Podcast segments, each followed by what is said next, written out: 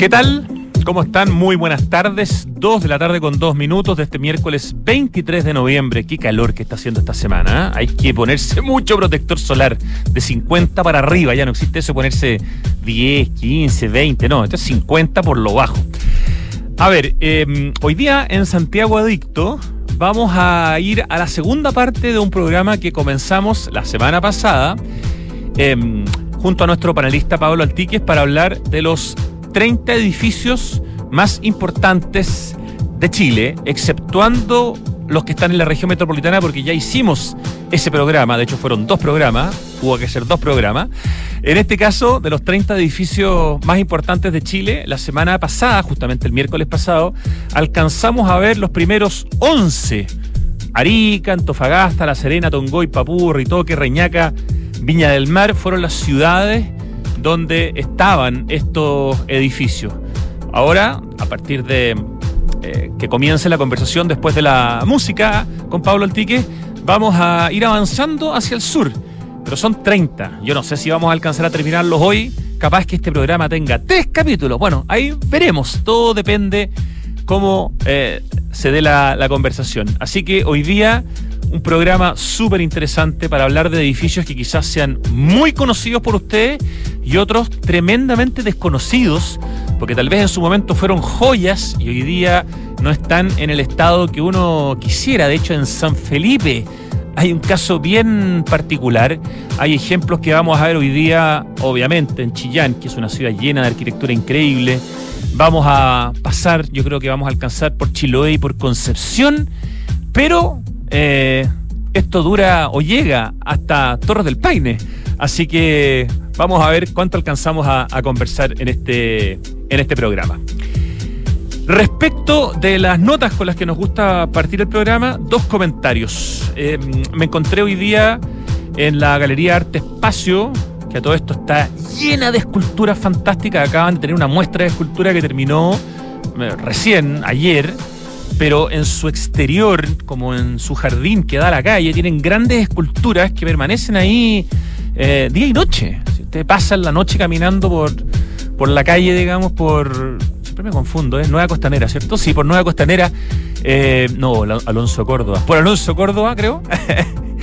eh, están ahí las esculturas, y si alguna vez había cuatro o cinco, hoy día hay 20 en el jardín de la Galería Arte Espacio, que además se tomó un espacio de, un pedacito nuevo, entonces está más grande la galería, está más linda, está llena de obras y pronto inauguran eh, una nueva exposición. Así que súper recomendable ir a darse una vuelta a Arte Espacio, a ver la cantidad de escultura increíble que tienen y muy pronto, el 26 de noviembre, parten con volumen 1 de Geometría colectivo Carolina Agliati y Francisca Garriga la nueva inauguración, la nueva exposición de, Arte Espacio. El asunto es que eh, estuve ahí conversando un ratito con el escultor y Premio Nacional de Artes Plásticas Francisco Casitúa y me contó que está trabajando en una escultura de 20 metros de altura para la Villa Panamericana.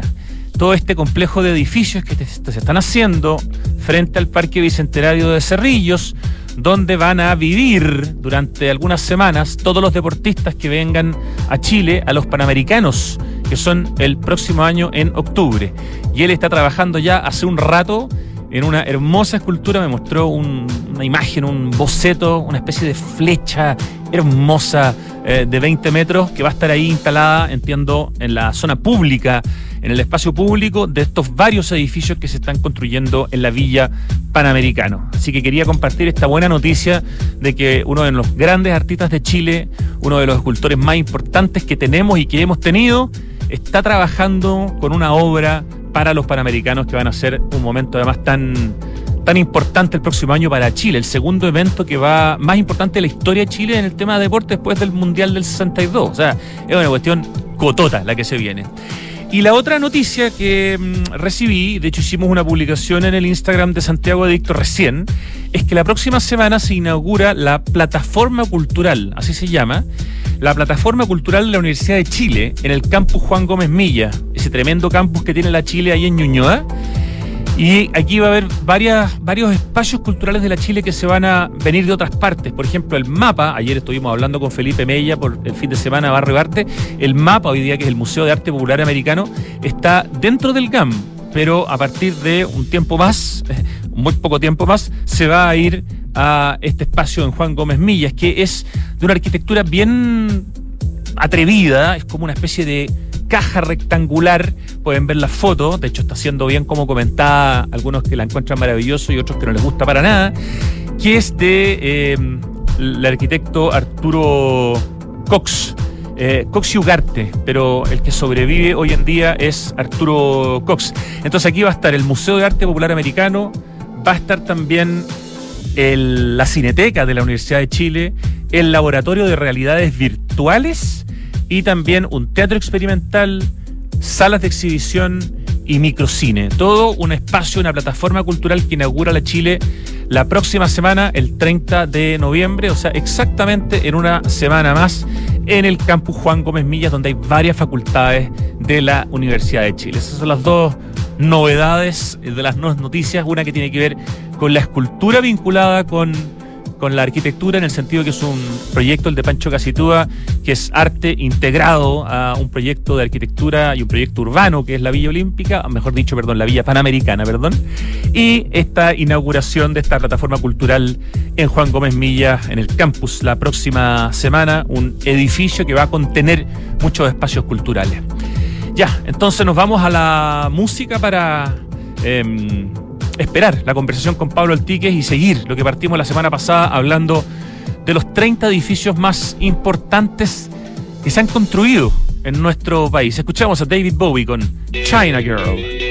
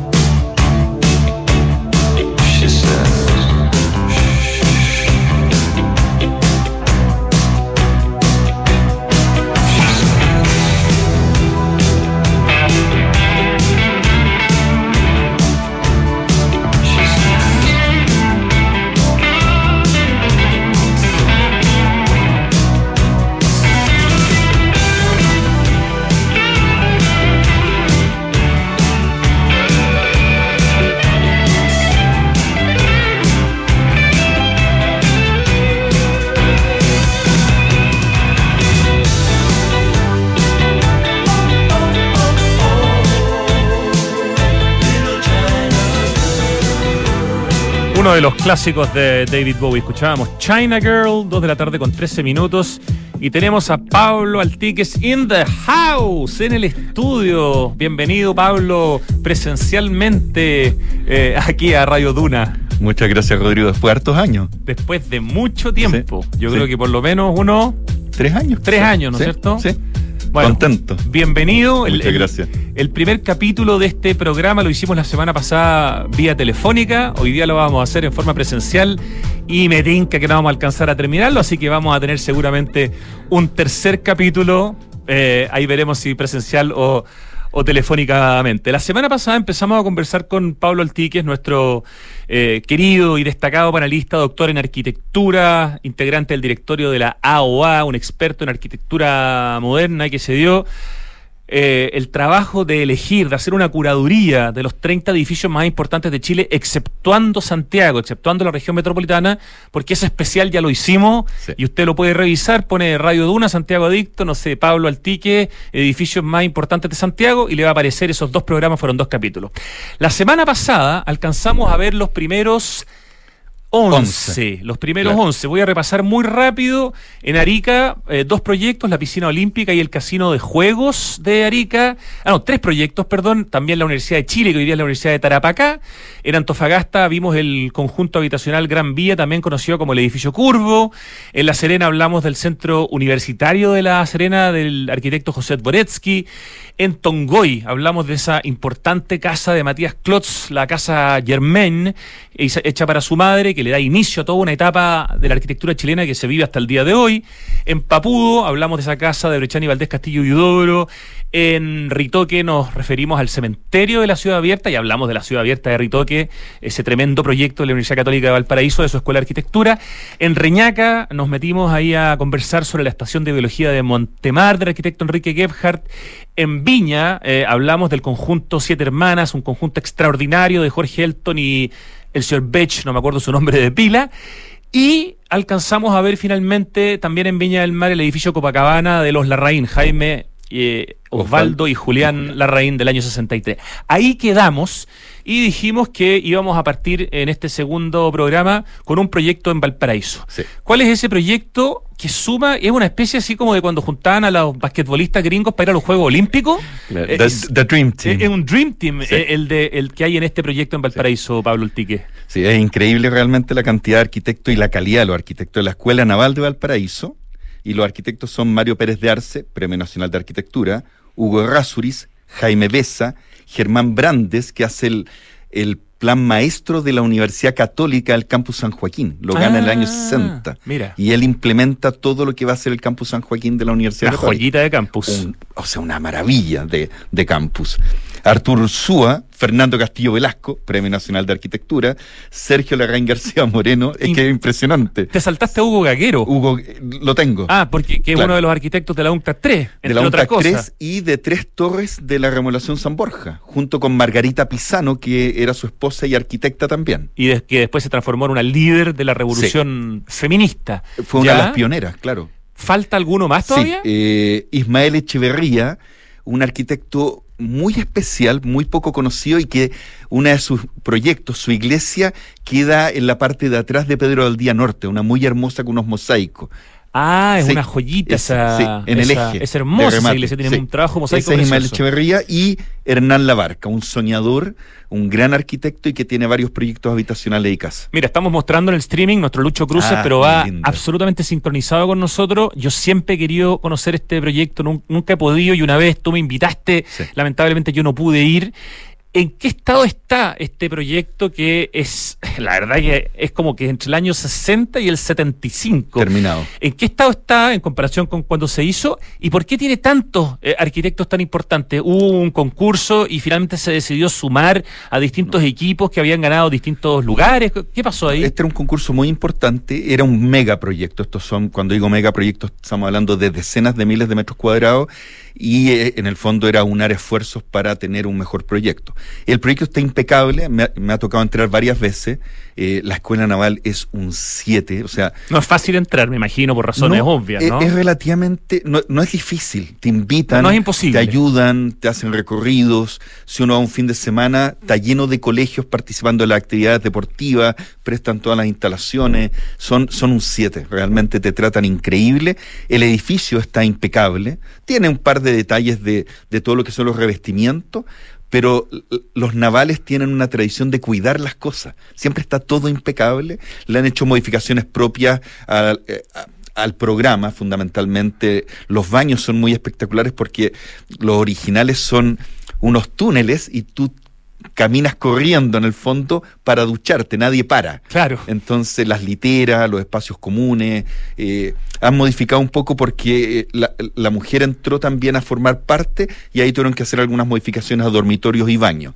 pero es una joya. Yo sé que en tu lista corta de joyas de la arquitectura moderna en Chile, los benedictinos y la CEPAL están absolutamente encumbrados, pero tengo la impresión que te escuchaba que la Escuela Naval está en un lugar destacado dentro de esa lista corta, ¿no? Eh, en el 2010 el Colegio de Arquitectos le piden, eh, le pide el, gobierno eh, qué obras quiere declarar obras bicentenario y dentro de las tres que declaramos y que formaba parte yo del equipo está la CEPAL, Benedictino y la Escuela Naval. Ah, ya. O sea, es obra bicentenario. Vendría siendo parte de esta tríada de las joyas de la arquitectura moderna. Si no me equivoco, aparece también en este libro que hace el MoMA eh, sobre joyas de la arquitectura, moderna, latinoamericana, ¿Cierto? Donde Constructo participa con las maquetas, una exposición fantástica de la cual sale un tremendo libro, donde también hay justamente fotos de la Escuela Naval. Y lo otro es que es un referente, o sea, todos la ven desde Valparaíso y desde Viña. O sea, como está en un promontorio, una suerte de roquerío tipo península, es un referente urbano muy fuerte.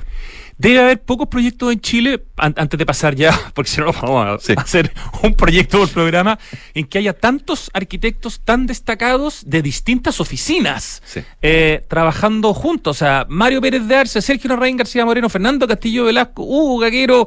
Eh, yo solamente estoy nombrando los de los nombres que a mí me hacen más, más sentido. Eh, es realmente. Es el único un caso extraordinario. quizás otro similar es el Colegio El Verbo Divino, que también junto a, gran, no a esta cantidad de arquitectos, pero también junto a grandes próceres. Tienes razón, y que en la capilla, se nota, porque ahí se suman incluso los escultores como Sergio Castillo, los vitralistas. Ah, Winternitz. Winternitz, exactamente, Adolfo Winternitz, este europeo que se inmigra a Perú y que hace unos trabajos. Pero este es el que congrega la mayor cantidad de genios de la arquitectura. ¿La capilla del Verbo Divino la incluiste en el programa que hicimos de recuento de los mejores edificios de Santiago, o no? No lo sé, no me acuerdo. Yo tampoco. Bueno, si no, vamos a tener que hacer un, un, programa B. Ya, ese era el lugar número 12. Esto no está eh, tal como explicábamos la semana pasada, que el orden es geográfico, vamos de norte a sur, no es un orden de jerarquía. Entonces, estamos en Valparaíso, acabamos de hablar de la Escuela Naval de Valparaíso. En lugar número 13 nos vamos a San Felipe, para hablar de un lugar del que yo no solo no conozco, sino que ni siquiera sabía que existía, a pesar de quienes hicieron este lugar. Cuéntanos, Pablo Artique, por favor. Eh, la Hostería San Felipe de la cadena ONSA, que era un programa estatal. ONSA con H y con, S, ¿ya? La, cadena hotelera ONSA era un proyecto del Estado de Chile para potenciar el turismo en las regiones. Y la Hostería San Felipe es un hito histórico porque como está al paso de los libertadores, la idea era que hubiera un lugar de hospedaje de muy buen nivel en el cruce de la cordillera, por las esperas, por los tiempos, por las nevadas y todo eso, antes de que existiera el túnel del Cristo Redentor, o sea, el túnel que, cruza. Claro. Eh, y este considero yo que es, por mi estudio, es el hotel más increíble que tenemos en Chile, porque es un hotel pequeño. Eso era. Era, era, está muy modificado, es solamente comparable a lo que le pasó al Cap Ducal en Viña Esa foto que estamos viendo en este momento en el streaming. Eh, Esa es la original que saca Humberto Eliach Díaz. Cuando todavía estaba. Hace décadas. Toda la dignidad de su arquitectura, no como está hoy día. No, hoy día está casi irreconocible es quizás uno de los hoteles urbanos mejor logrados. Cuando digo eso es que es de los hoteles que conversa con la ciudad, tiene una terraza urbana, se retranquea tres pisos hacia atrás donde están las habitaciones, tenía un bar público con una entrada independiente para no molestar a la gente del hotel, está en la esquina de la plaza, eh, todo el tema de sustentabilidad tenía doble fachada por el tema de la sustentabilidad, o sea, una obra maestra de Bresciani y Valdés Castillo Huidobro, estos grandes arquitectos, y que debió haber sido protegida patrimonialmente por, por lo que significa para la región, para la ciudad de San Felipe y para la historia de nosotros. Tú la comparabas en alguna conversación que tuvimos con el Cap Ducal, en el fondo, por lo mal, que por lo mal traer que está en comparación con lo que fue. Sí. Eh, Qué pena. Traté de sacar los planos en su momento, no lo logré. hay, una ley que se llama la ley de transparencia que te permite sacar planos. La Municipalidad de San Felipe no me dejó. Hizo una queja formal a Contraloría General de la República. Eh, la Contraloría respondió a la Municipalidad de San Felipe y hasta el día de hoy nunca he podido tener acceso a los planos. Mira. Considerando que municipalidades como Providencia, la Municipalidad de Arica, Antofagasta, Puerto Montt, te dan todo en segundos, o sea, en minutos. O sea, tú lo pides y te lo dan y nadie te pregunta nada. Acá se me negó el acceso completo. Ya, o sea, mal por todos lados porque es un edificio que en su momento fue espectacular, desde el año 61, pero hoy día la hostería de San Felipe, de la que yo insisto, no había escuchado hablar, eh, no está como estuvo, y de los grandes arquitectos eh, Brechani Valdés, Castillo Huidobro. Vamos al número 14, a un proyecto bastante contemporáneo y que tiene que ver con el terremoto del 2010, este, este proyecto, ¿no es cierto? Es una de las derivadas buenas de algo tan desgraciado como lo que significó el 27F. Aquí, acá hay un tema más, más general con la ciudad de Constitución. Estamos hablando de la biblioteca de Constitución que queda frente a la plaza. Y Constitución es un ejemplo de ciudad.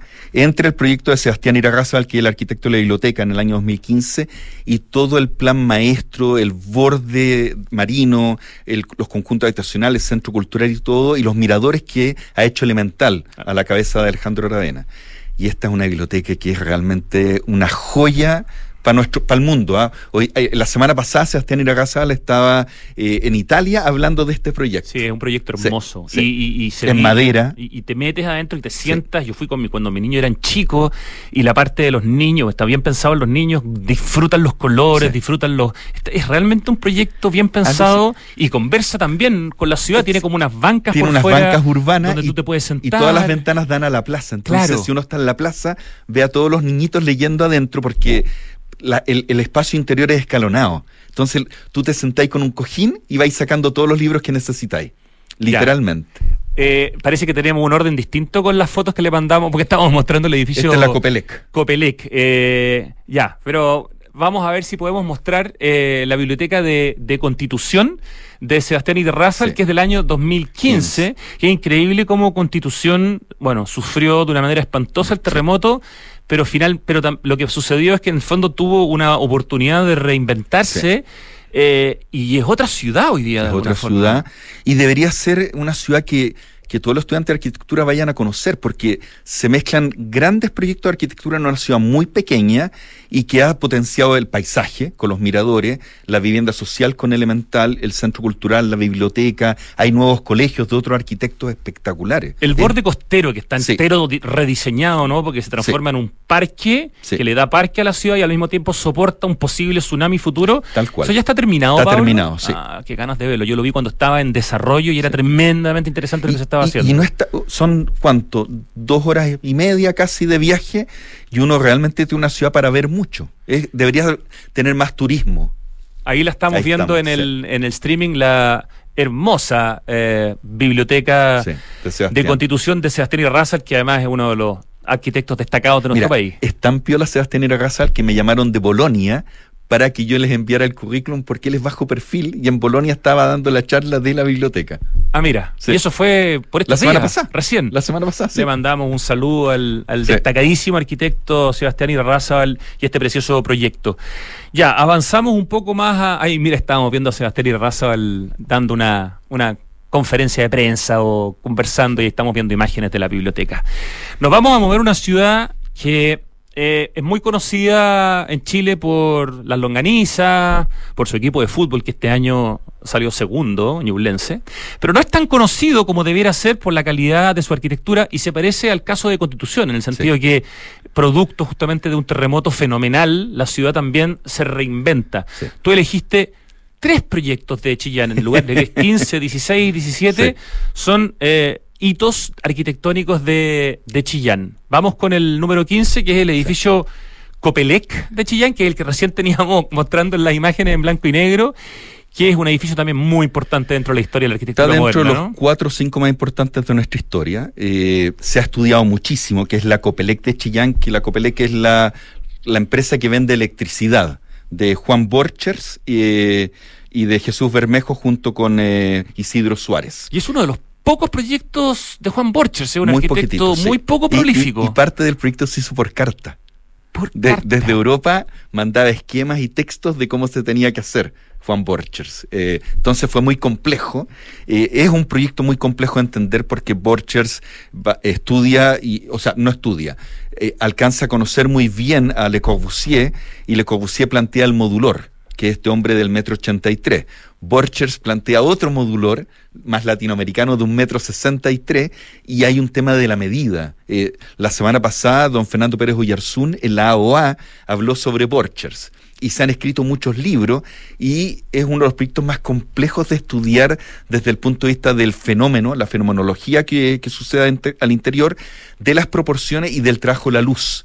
Entran unas claraboyas, tanto en el paseo arquitectónico, que es la rampa que sube al segundo piso, como oficinas que son iluminadas por unos tragaluces gigantes de hormigón de colores. en, qué, ¿En qué estado consideras que está su arquitectura hoy en día. Está impecable. tiene, tiene muchas ampliaciones chiquititas adentro, pero si uno la limpia, y es monumento nacional. Hace un par de años fue declarado monumento histórico nacional, eh, que, son pocos los edificios modernos, así que tiene protección. Ya, y cuando uno lo visita, en el fondo es una oficina que está funcionando, por lo tanto, no es como llegar y meterse y empezar a sacar fotos, pero hay algunos Te tratan increíble. ya. Si uno pide permiso, uno entra, saca fotos, lo disfruta. Yo, yo he hecho exámenes de, eh, de mis cursos teóricos en la Copelec entonces el examen es sobre la Copelec en la Copelec. Qué mejor. Sí. Qué mejor. Seguimos en Chillán, en el lugar número 16, con un hito religioso, que tú lo ves e inmediatamente te das cuenta que acá eh, hicieron algo muy distinto a lo que se hacía en las iglesias de, de Chile, ¿no? Esta es la Claro, la Catedral de Chillán, de Hernán Larraín Errázuriz, con un mural muy hermoso, que es el mural del frontis de la Catedral, del chillanejo Alejandro Rubio Dalmati. Sí, un trabajo hermoso también, como con mosaico. Es todo con. Mira, es, el mosaico, pero quebrado. Ah, no, no, es el irmir entero, no es la tesela completa. Entonces, es mucho más difícil de hacer. Sí, es fantástico. Y la forma de esta catedral es bastante jugada, eh, eh, es atrevida tiene que ver con la oportunidad de construir algo que dejó de existir producto de un terremoto. El terremoto eh, del 39 después del 60. Exacto. Eh, ¿En qué lugar de tu, de tu, de tu disco duro eh, está esta iglesia o esta catedral de Chillán dentro como de las iglesias importantes en términos arquitectónicos en Chile? Dentro de las primeras 10 que tenemos nosotros. Ahora, cuando uno va a Chillán, la belleza es que uno entra y no entiende cómo está iluminada cómo le entra la luz al interior. Y es porque estas bóvedas, estos, estos nervios abovedados que arman toda la catedral, tienen luz indirecta. Entonces uno cuando sale de la catedral ve en la parte superior cómo entra la luz. Por eso un, consejo de quienes hemos entrado a sacarle fotos a este lugar es tratar de llegar lo más cerca al altar, porque la, el, el, mono, digamos, la imagen que uno obtiene no tiene nada que ver con la que tiene cuando entra. Es como otro edificio. Es otro edificio. Por el trabajo justamente de la luz. Es bien alucinante. Sí, y además es, es, la estructura arma el espacio. Y, el, y la luz en el fondo es Dios. Entonces es estructura y el tema divino al mismo tiempo. No, es un lugar extraordinario, es hermoso, está en muy buen. Está impecable. muy, impecable. Sí, está Una plaza hermosa con el centro cívico hermoso. Chillán es la gran. Y su arquitecto Hernán Larraín de Razuri, no un nombre que en mi cabeza esté relacionado y hay con algo más. Hay algo más de Chillán. Uno de los arquitectos que puso muy en valor la arquitectura moderna en Chillán para el Día del Patrimonio Nacional fue un arquitecto chillanejo que estudió en la Universidad del Biobío, que es Erwin Brevis, que es el secretario de, técnico del Consejo de Monumentos Nacionales. Tienes toda la razón. ¿Sigue siendo? Sigue siendo. Sigue siendo. Y él, él armó toda la ruta patrimonial para el Día del Monumento Nacional. Qué bien, le mandamos saludos a Erwin Brevis, un gran, gran valor, lo hemos entrevistado, por supuesto, en este, en este programa. Ya, y para rematar ah. Chillán, que por algo tiene tres eh, hitos dentro de un ranking de los 30 edificios de Chile. O sea, eso muestra la, importancia arquitectónica que tiene Chillán y que me, a veces me da rabia porque uno habla con gente de Chillán y como que no tiene ni idea y dicen, ah, que Chillán, mucho calor, longaniza, ñaulense. Y, y, no hay como, no sé, le falta más marketing a Chillán con su arquitectura moderna porque están llenos de arquitectura moderna. O sea, es una ciudad alucinante. O sea, está lleno de muy buena arquitectura y, arquitectura cívica. El centro cívico de Chillán, uno lo cruza por debajo, se vincula con la plaza, es, una joya ciudad. Y tú entonces, este hito, el número 17, elegiste aquí Ah, sí. un mausoleo. Ajá, mira qué interesante. Ya, Yo, no lo conozco. sí, cuando yo estudiaba para ser doctor, eh, tuve un curso de cementerios que me cambió la vida y ahora entro a todos los cementerios. Y, y este es el mausoleo más increíble que me ha tocado ver en la vida. O sea, más no- que el- cualquiera del Cementerio General de Santiago. Más que el Père Lachaise en París. Ah, mierda. O el, el Graceland de Chicago en Estados Unidos. Yo nunca he visto un mausoleo tan increíble como el de Chillán, que es el mausoleo de bomberos. eh, de Jorge Concha Rojas, del año 73. De hecho, perdona, el cuerpo de bomberos, el edificio es tremendamente interesante también, Ah, en, también, su, en sí, su po. arquitectura. Sí. Entonces me hace además sentido, digamos, Sí. que el mausoleo No, es- converse con el edificio de bomberos. Es, es un mausoleo que se parece mucho al constructivismo ruso, para que la gente se lo imagine. Ahí lo estamos viendo. sí, son puros sarcófagos que vuelan en el aire y que están sujetados por pequeñas estructuras. Entonces uno ve el origen de lo que es un mausoleo, que es el sarcófago, el ataúd volando y hacen una plaza central. Entonces los ataúdes, eh, los ataúdes literalmente, que son como tres o cuatro pisos, circundan esta plaza, que el acto ceremonial antes de enterrar a alguien que dio su vida salvando a otra persona en un incendio. Sabéis que no había visto nunca una imagen, hasta ahora que vi en el streaming la imagen que tú nos mandaste Increíble. que Lucho Cruz se acaba de poner. Qué interesante. Yo, yo no lo podía creer. Lo, lo he expuesto en varios seminarios de Docomomo, Documentación y Conservación del Movimiento Moderno, y he escrito varios papers de esto porque no, eh, yo no he visto todavía en el mundo algo tan increíble como esto. Ya, y en general el cementerio de Chillán es un lugar recomendable para Sí. visitar, no solo por este Sí, mausoleo. Hay en muchos mausoleos, lo que pasa es que este descolla, eh, ilumina todo, sí. Buenísimo. Te propongo que vayamos al, al corte, Pablo Altique. Son las 2 de la tarde con 35 minutos. Volvemos del corte y seguimos con este ranking de los 30 edificios más importantes de Chile. Vamos recién en el lugar número 16. Nos queda harto todavía, así que yo no sé si alcanzamos a terminar hoy día. Ya veremos, ya volvemos. Papá, en las noticias dicen que este año hubo más lluvia y nieve que otros años. Sí, Benjita, pero aún tenemos sequía. Papá, ¿por qué se ha llovido más? Sí, Catita, es verdad, ha llovido más, pero no es suficiente. Estas lluvias no van a solucionar más de una década de sequía. Por eso no podemos relajarnos si queremos seguir teniendo agua, así de simple. Entonces, papá, ¿qué hay que hacer? Por ejemplo, demorarse menos en la ducha. Fácil. Sí, sí, el Benja se demora un montón. Hoy más que nunca, cuidemos el agua. Cada gota cuenta. Te lo recuerda Aguas Andinas.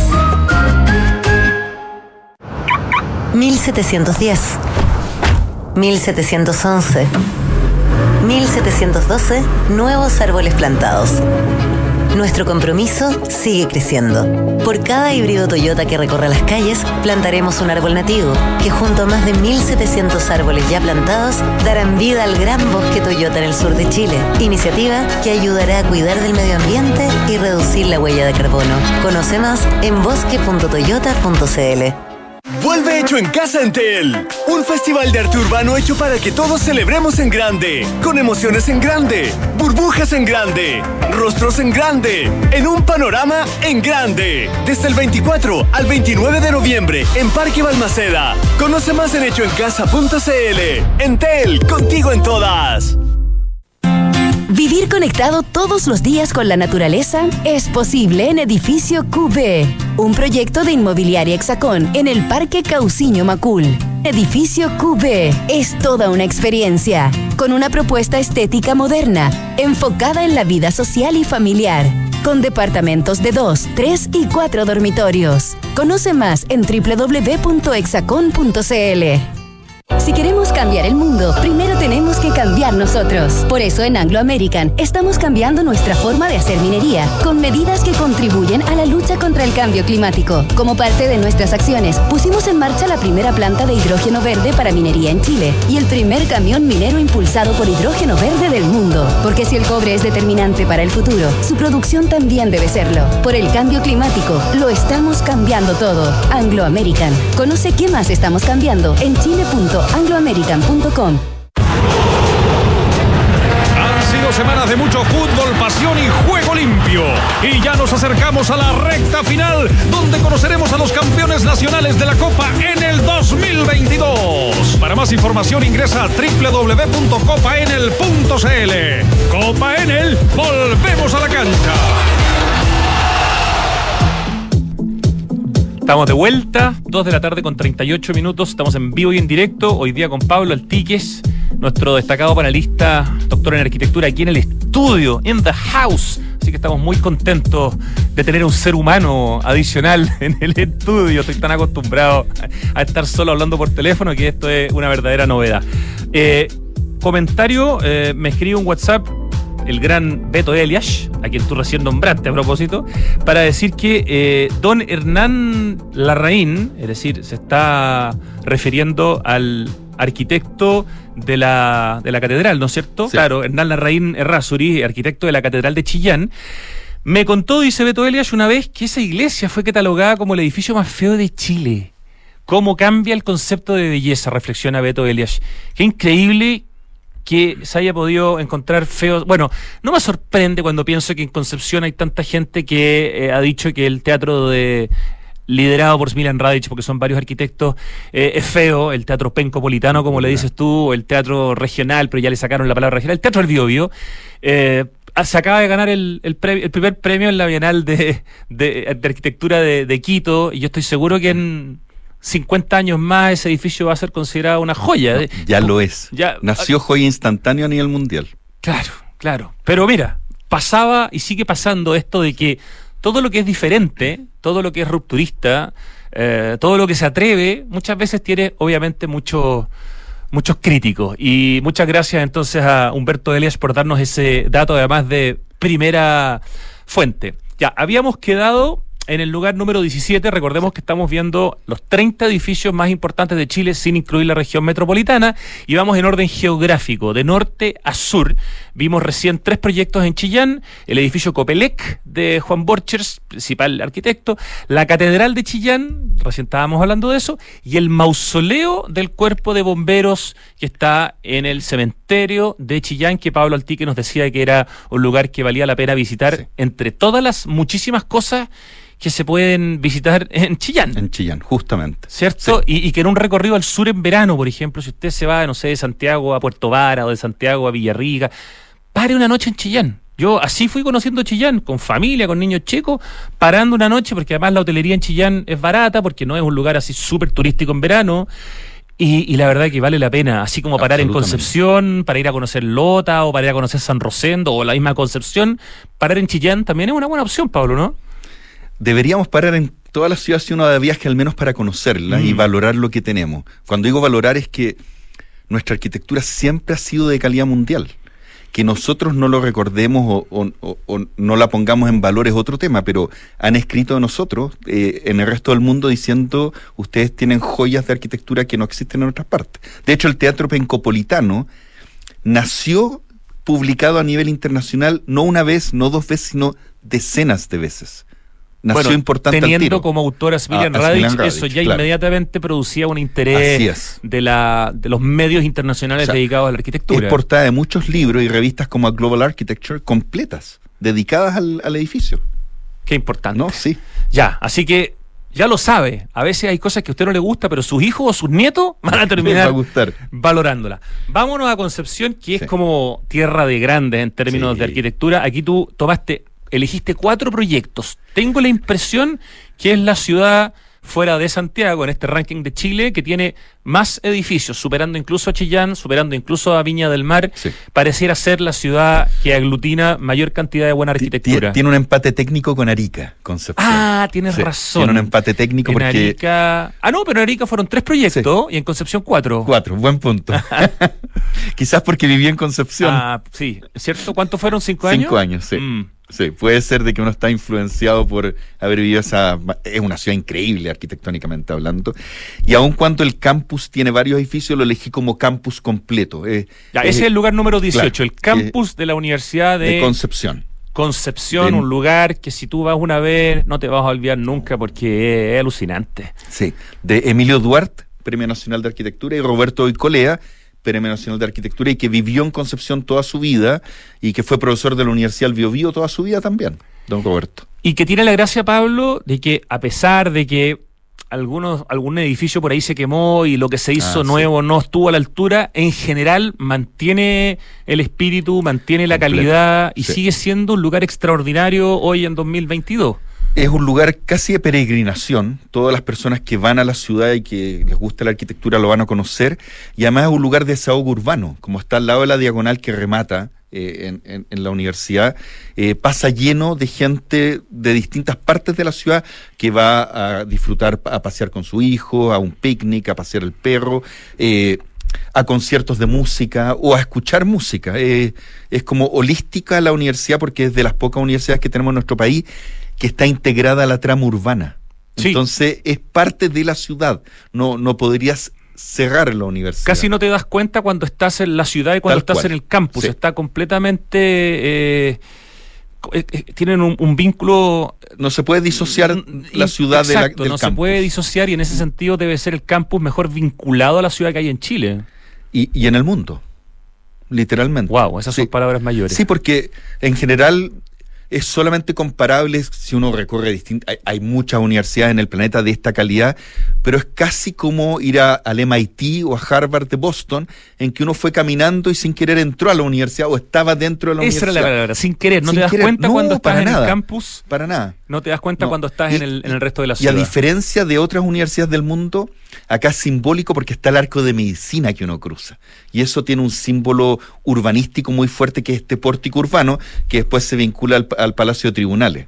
Ahora, y creo que la explicación para entender la, la perfección de este campus de la Universidad de Concepción, Pablo, es que acá hay dos grandes nombres Sí. vinculados con el urbanismo, ¿no? Que primero es el plan maestro de Karl Brunner Así y es. después es el plan maestro de Emilio Duarte, y después sigue además con los edificios de Duarte con Roberto Goicolea, pero acá hay todo un planteamiento urbano Completo. eh, Y dos cerebros y, paisajístico. y paisajístico Sí. de dos cerebros en dos etapas distintas. Sí. O sea, no es que No.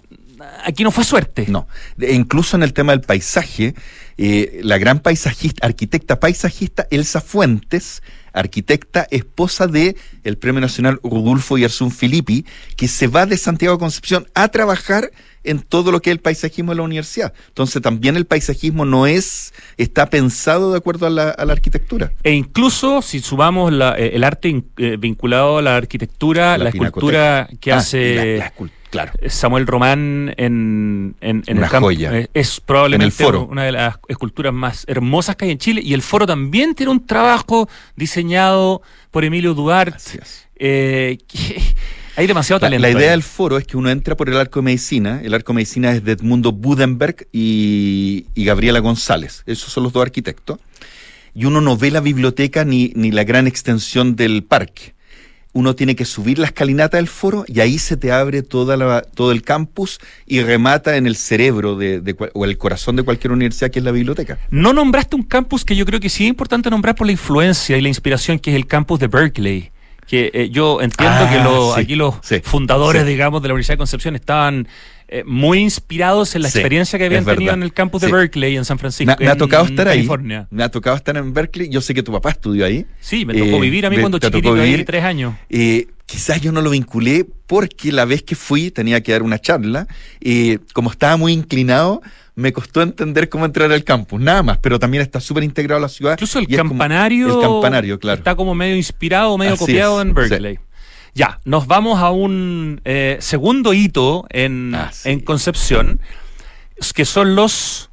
Los, Los tribunales de justicia de Orlando justicia. Torrealba. Exactamente. Eh, es fascinante cuando un edificio es, es- usa entera la plaza, la- la- la- una manzana completa.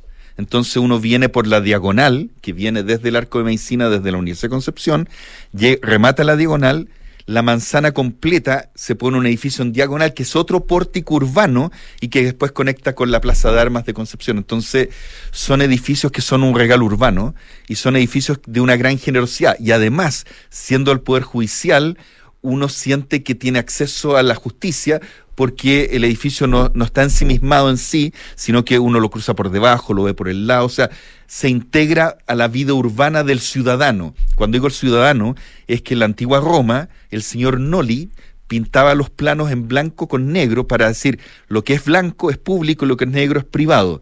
Y este edificio sería gran parte del espacio público blanco porque realmente se integra completamente. Orlando Torrealba es un arquitecto con una historia destacada. No, él pertenecía al, al, ministerio ah, que, que, encarga el proyecto. Es un, un, funcionario, un funcionario, de, con, sí capo, evidentemente, por lo que logra desarrollar.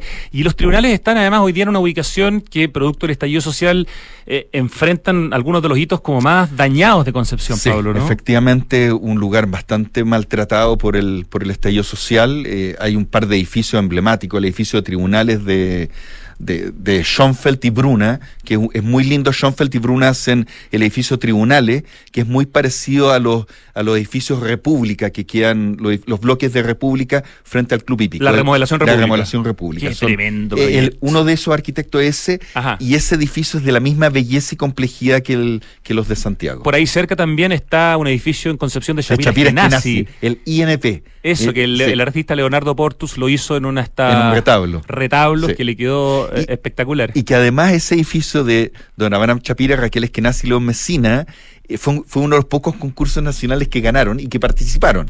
Como tenían mucha pega, dijeron ya concursemos en este concurso nacional y, y, ganan y hacen este gran edificio que es medio triangular. es precioso. Una joya. Perfectamente podría haber estado también en este ranking. Lo que pasa es que yo sé que, no, no, podías meter todo, pero, pero Concepción tiene muchísima. yo quisiera meter como 100 edificios. Arquitectura. De hecho, por ejemplo, no sé, pues no está en este ranking eh, la Pinacoteca. No que también es un edificio con esta inspiración, no sé, maya, azteca, que es parte de la Universidad de Concepción y que contiene probablemente el mejor. Osvaldo Cáceres y. Osvaldo Cáceres, claro. Y el señor Rodríguez. Eh, del señor Rodríguez, y que tiene el mural probablemente más espectacular que hay en Chile. Sí, eh, como era artístico y era mural, no lo incorporé, pero claro, tiene el, eh, uno de los murales más increíbles que tenemos en la historia. Eso lo vamos a hacer para el ranking de los mejores ejemplos de arte integrado a la arquitectura. Sería bonito eso. Ese puede ser otro, otro, otro programa. El que sí está incluido, y que sería el tercero de cuatro hitos de, de Concepción que Pablo Altiques, que hoy día está con nosotros en el estudio, ha puesto en este ranking de los 30 edificios más importantes de Chile, sin contar la región metropolitana, porque ese programa ya lo hicimos, es eh, un conjunto habitacional, Pablo. Sí, una joya. Hubo un empate, no, no técnico, pero se peleaban la mejor arquitectura el grupo Tau, y el grupo de la oficina Berchani Valdés Castillo y Oro con el grupo Tau, que es un conjunto, que es un proyecto, es una oficina grande, que, que, se desarma por una tragedia fundamentalmente. Y aquí era, bueno, eran varios grandes, pero estaban dos de los hermanos Mardones. Así, estaba Sergio González Espinosa, Pedro Iribarne Ríos, Gonzalo Mardones Restat, Julio Mardones Restat, ambos hermanos de don Héctor Mardones Restat, Premio Nacional, de Arquitectura. Y que hizo el Banco Estado. y Jorge Poblete. Y, Tremenda oficina. O sea, una joya. Tienen proyectos en todo Chile y de calidad internacional. Y, tienen, nos vamos a salir un poco del tema, pero tienen ese proyecto que hemos estado juntos visitando ese lugar, ah, que es simplemente alucinante, que es eh, el campus Antumapu, de la Escuela de, Agronomía de la Universidad de Chile en La Pintana. En La Pintana. Que es un lugar que yo lo, para mí, el Fantasilandia de la arquitectura, moderna que hay en Santiago. O sea, es impresionante, y debe ser bien poco conocido por, por la salvo por los estudiantes, digamos, salvo, por los estudiantes. por los estudiantes. Ese es un ejemplo de la calidad del grupo Tau. Sí. Y muchas casas. Era, eh, venían los genes. Y, y, siguen los genes con Gonzalo Mardones Viviani. Y con su hijo también brindamos aquí, sin vino en la mano, pero brindamos por la familia Mardones, tanto, tanto capo. Ya, pero estamos, concentrémonos, estamos hablando del conjunto habitacional remodelación Paicaví. Sí, ahí la, la, la belleza del conjunto es la disposición de los bloques, todo el revestimiento de cerámicos que tienen los bloques que se mandaron a diseñar. Entonces, los bloques cambian de colores con diseños en, en los corredores que comunican todos los departamentos y las plazas interiores.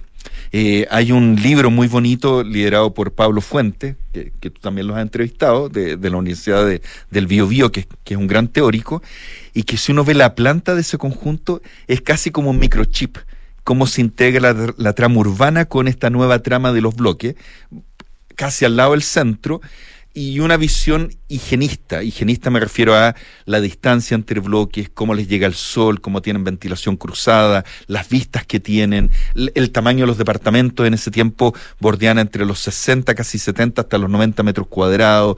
Son muy apetecidos desde el punto de vista de la calidad que ellos tienen. ¿Qué, qué sería más comparable? ¿Decir que es la Villa Frey de Concepción o decir que es la Villa Portales de Concepción? La Para- Villa Frey. La, la La Villa Villa Frey. Sí. O sea, en el fondo Sí. la calidad del, del espacio público, y Es- los es- es jardines, el verde, sí. es más parecido al de la Villa Frey. más- sí.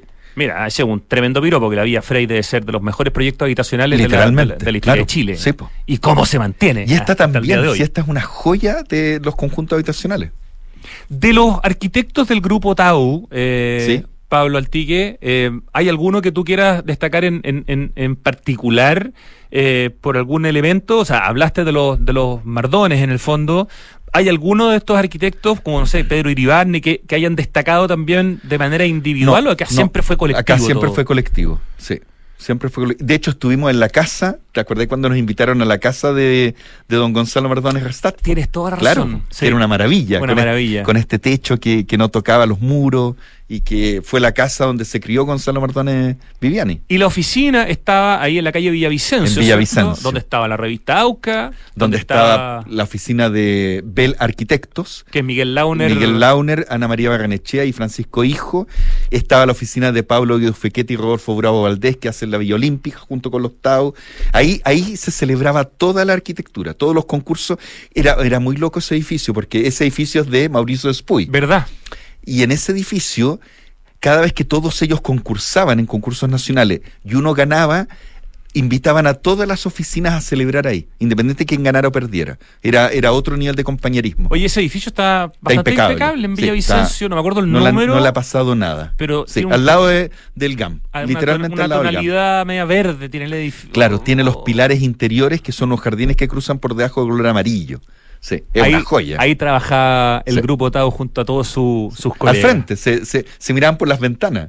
Qué lindos tiempos. Bueno, en el nuevo libro sobre Miguel Launer de Editorial Bifurcaciones, eh, hay harto sobre eso y viene Sí, muy buena información, sí. así que les recomiendo ese excelente libro. Estuvimos justamente hablando de eso hace poco acá en la, en la radio.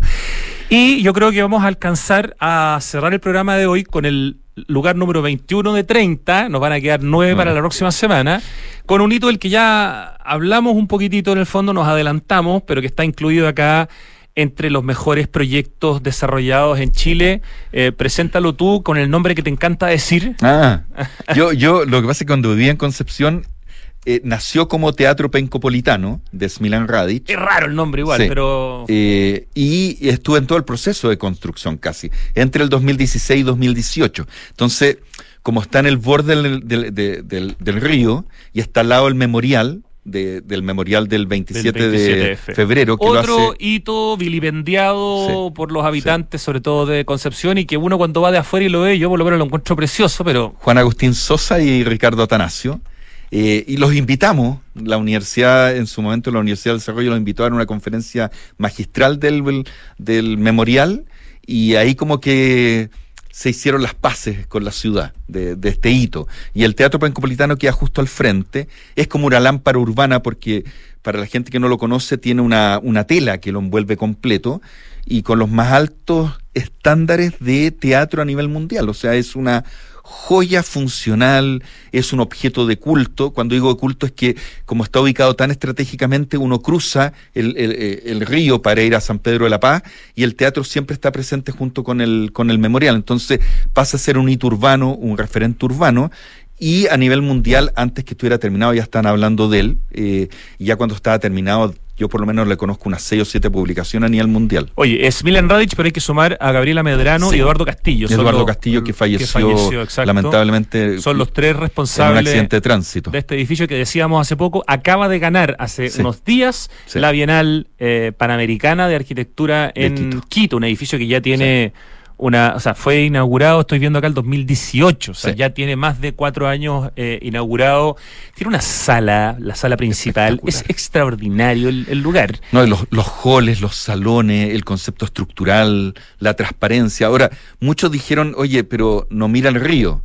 Y, y- una de las respuestas que le escuché en algún momento a Abbas Milan fue, bueno, pero es que yo vengo a ver la obra de teatro, no vengo a ver el, el río. Claro, un poco lo que te dicen los benedictinos Claro. cuando tú les dices, pero pucha, el monasterio no mira la ciudad. No, pues si nosotros estamos concentrados Justamente el, el en sentido que quiere ser el edificio. interior, Tal cual. pero sí dejamos pasar la luz de una La manera Sí. eh, maravillosa. Pablo Altique se nos pasó para variar volando el programa. Nos quedan todavía eh, hitos importantes en Tomé, en Temuco, en Pucón, en Valdivia, en Castro en y en Torres del Paine. Yo creo que si tú puedes y nosotros podemos, el próximo miércoles debería ser el tercer capítulo y final de este de esta Y conversación presencial. Y presencial si tú dispones de tiempo, nosotros encantados. ¿Ya? Entonces ahora yo voy a ir al acertijo musical y tú te quedas viendo aquí como yo sufro tratando de adivinar la canción mientras eh, eh, comento algunas menciones que son muy importantes para este programa. Primero, mientras adivino lo que está sonando, ay, voy a anotar al tiro algo porque tengo como una inspiración. Esto es como una colaboración, ¿cierto? Richie, sí. Ya. Creo que. Creo que. Creo que podría tener una nota digna hoy día. Oye, em, vamos a partir contando lo que hemos contado toda esta semana. Y es que mañana debuta algo que nos fascina: el festival Hecho en Casa Entel. Esta maravilla de hito de eh, festival de intervenciones urbanas que hace que la ciudad se vea más linda de lo que ya es. Va a ser en el Parque Balmaceda. Hay varias intervenciones de artistas internacionales, así como de artistas locales. Hecho en casa en Tel. La actividad regresa al espacio público a llenar de color las calles de Santiago con cuatro obras inéditas a gran escala que prometen sorprender a todos quienes se acerquen al Parque Balmaceda en Providencia. Artistas nacionales e internacionales en un evento sostenible, carbono neutral y accesible para todas y todos los asistentes. Mañana empieza el Hecho en Casa. Toda la información la puedes encontrar en informacioncorporativa.entel.cl y también en Hecho en Casa Entel, no, hechoencasa.cl, esa es la página web oficial de este festival. Felicitaciones entonces al colectivo Bla y a Entel por este evento que nos fascina y que parte mañana. Y te invitamos a mantener tu energía y ganar uno de los 50 premios de un año de luz gratis. Mantén tu cuenta al día y vas a estar participando automáticamente en el sorteo de 50 premios de un año de luz gratis. Y si tienes una deuda pendiente, Enel te ofrece un convenio en 12 cuotas sin pie y sin interés. ¿Qué tal? Así también puedes ser uno de los ganadores. Solicítalo en enel.cl. Oye, algo de lluvia y un poco de nieve en Santiago, sí, es verdad que hace tiempo no se veía, pero ojo, esto no soluciona más de una década de extrema sequía. No podemos relajarnos. Para que sigamos teniendo agua, úsala de forma responsable y eficiente. Por ejemplo, al lavar los platos, hazlo en una lavaza y solamente después enjuaga. Cuidemos el agua. Cada gota cuenta, te lo recuerda Aguas Andinas. ¿Y sabías que por cada maravilloso híbrido Toyota que recorre las calles, Toyota planta un árbol para ayudar a reducir la huella de carbono? Conoce más de la iniciativa Bosque Toyota ingresando a bosque.toyota.cl. En Anglo American están cambiando su forma de hacer minería, luchando contra el cambio climático. ¿Sabías que la electricidad que consumen sus operaciones proviene de fuentes 100% renovables? Anglo American, por el cambio climático, lo estamos cambiando todo. Más información en chile.angloamerican.com. ¿Quién colabora aquí? Estoy casi seguro que sé. ¿eh? Mm, parece que me acordé. Ya, estoy anotando. Vamos a ver cómo nos va, Richie. Oye, Smart Invest de Inmobiliaria Hexacón es lo mejor que le podía pasar a tus ahorros, ya que te permite invertir con múltiples beneficios en departamentos con gran plusvalía, algo que es un clásico de Hexacón. Compra flexible y con descuento financiero en www.hexacon.cl. Ya, yo diría lo siguiente. Primero que la canción se llama I Hear You Now. Que la música es de Vangelis y que el que canta es John Anderson de Yes. No estaba tan fácil y nos sacamos un un 7, pero qué mejor programa con Pablo Altique en persona y un 7 en el acertijo musical. Hoy día voy a jugar un Kino, definitivamente. Ya, muchas gracias Richie querido. Gracias Pablo Altique nuevamente por habernos acompañado hoy día en vivo. Eh, o sea, en vivo, siempre en vivo, pero las otras veces son por teléfono. Gracias Francesca Ravizza en la producción, al equipo digital de Radio Duna, muchas gracias. Lucho Cruces en el stream, siempre ahí muy atento. Y por supuesto a la Pitu Rodríguez, nuestra directora. Ahora llega Tardes Duna, Gracias por escucharnos. Hasta mañana.